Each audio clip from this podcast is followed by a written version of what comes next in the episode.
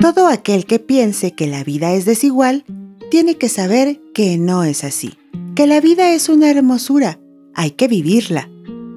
Todo aquel que piense que está solo y que está mal, tiene que saber que no es así, que en la vida no hay nadie solo, siempre hay alguien. ¡Ay! No hay que llorar, que la vida es un carnaval y es más bello vivir cantando. Celia Cruz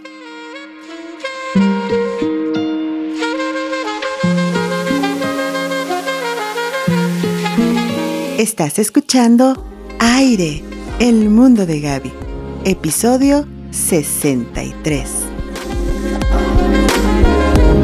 Hola, hola, excelente mañana tengas tú. Mi nombre es Gaby García y te saludo con gran gusto desde la ciudad de San Luis Potosí, acá, en México. Este mes sin duda ha estado muy amoroso lleno de abrazos, de amor, sonrisas y baile. Sí, escuchaste bien. Es que estamos en la época donde todo es un carnaval. Estamos en el periodo donde empiezan los carnavales. Pero, ¿qué significa esa palabra? Abramos el diccionario, cosa que a mí me encanta, ya sabes. Aquí lo tengo, Diccionario de la Lengua Española, Real Academia Española vigésima primera edición. Abrimos nuestro diccionario en la letra C y tengo aquí marcada la palabra carnaval. Del italiano carnevale.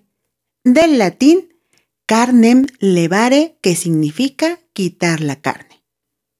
Los tres días que preceden al comienzo de la cuaresma, con el miércoles de ceniza, de acuerdo al calendario litúrgico cristiano o católico fiesta popular que se celebra en tales días y consiste en mascaradas, comparsas, bailes y otros regocijos bulliciosos.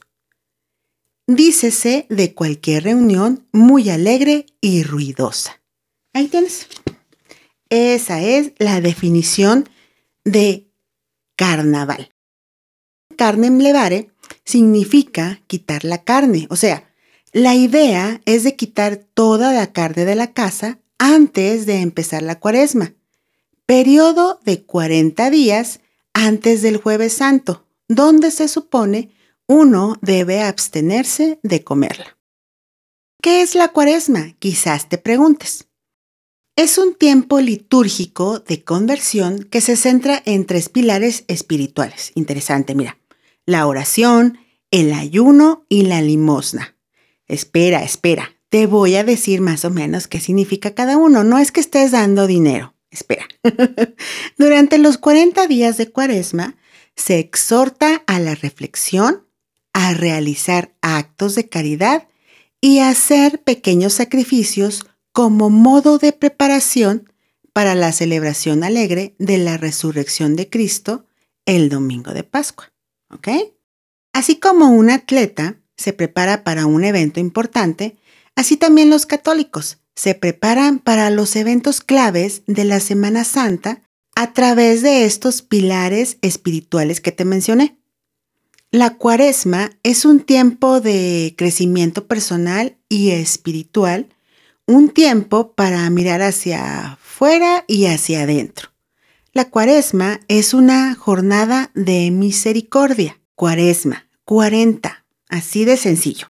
Pero de lo que realmente quiero platicar contigo es sobre este ruidoso, escandaloso y alegre festival, el carnaval.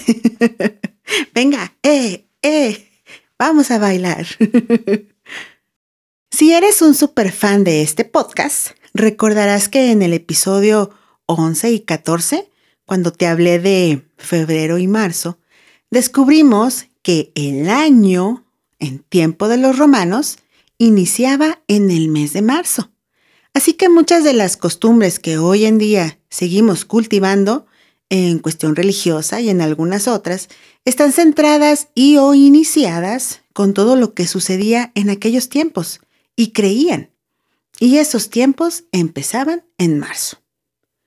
Los meses de febrero y marzo representan, o representaban, mejor dicho, la transición entre el frío y la primavera. Y qué mejor oportunidad para distraerse, relajarse y pasarla muy bien, porque después de eso, una vez que entra la primavera, la gente empieza a sembrar, a ponerse eh, a trabajar en movimiento. O más bien era lo que hacían. Hay fuentes que aseguran que el origen del carnaval, tal y como lo conocemos ahora, se remonta a más de 5.000 años y algunos lo sitúan en el Imperio Romano, ya que está relacionado con las Saturnales, te lo platiqué en esos episodios que te menciono, unas festividades realizadas en honor al dios Saturno.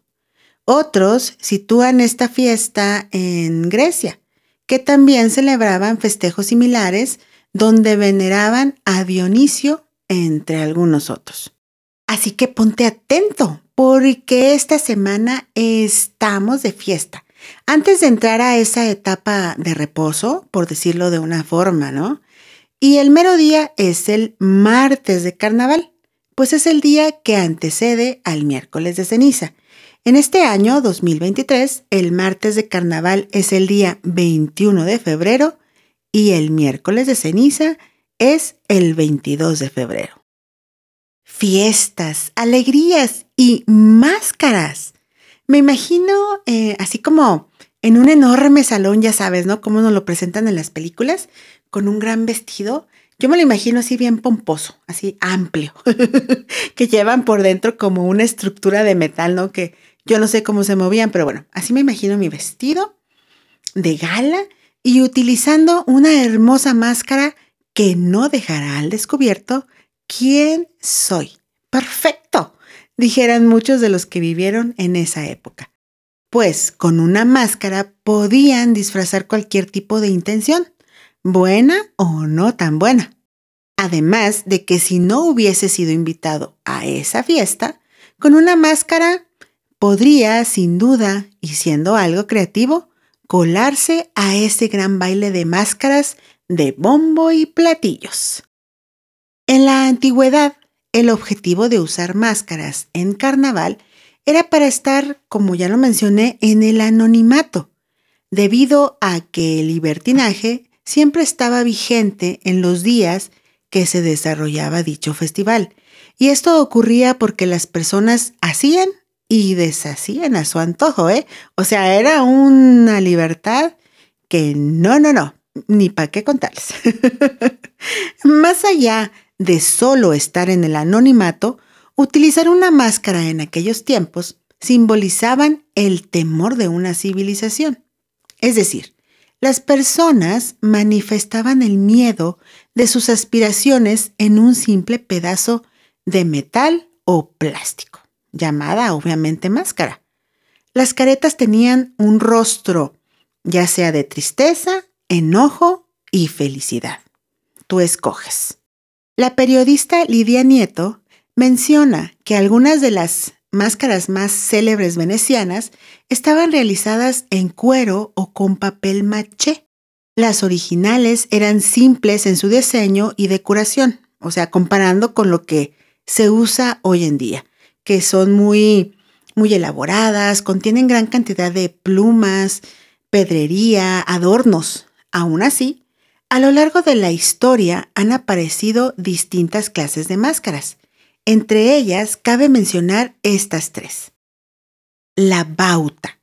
Es una máscara que cubre todo el rostro y derrocha color dorado a raudales. Aunque en un principio cubría todo el rostro, se puede encontrar bautas que cubren solo hasta la parte de la nariz y las mejillas. Con ello puedes hablar de forma adecuada, comer o beber con mayor facilidad. La moreta. A diferencia de la anterior, tiene forma de óvalo y está decorado a base de terciopelo negro. La máscara suele rematarse con un velo. La larva. Es la más tradicional de todas en el carnaval veneciano. Es de color blanco y su forma recuerda a la tradicional máscara que suelen llevar los disfraces de fantasmas, los payasos o los graciosos arlequines. Y obvio, no podía faltar mencionar los carnavales más famosos a nivel mundial, que estoy segurísima tú ya los conoces, pero no está de más aquí hacer un recuento.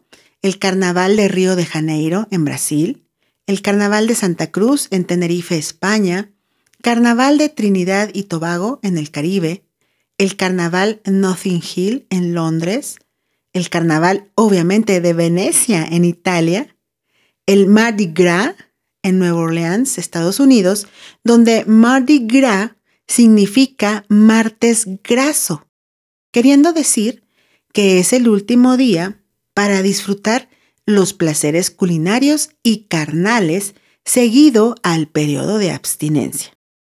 También es muy reconocido el Carnaval de Veracruz en México, así como el Carnaval de República Dominicana, el Carnaval de Niza en Francia, el Carnaval de Barranquilla en Colombia. Entre muchos otros, claro está, quizá más pequeños, no tan mencionados, pero casi en todas las partes del mundo, por grande o pequeña que sea la ciudad, hay un carnaval en estos días.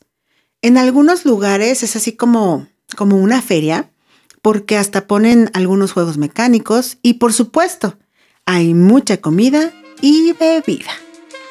Esta semana tiene dos contrastes, la fiesta y la abstinencia. Al menos así es como se estipula en la religión católica. Así que vámonos de fiesta porque todo en esta vida es un carnaval. ¿Ya elaboraste tu máscara?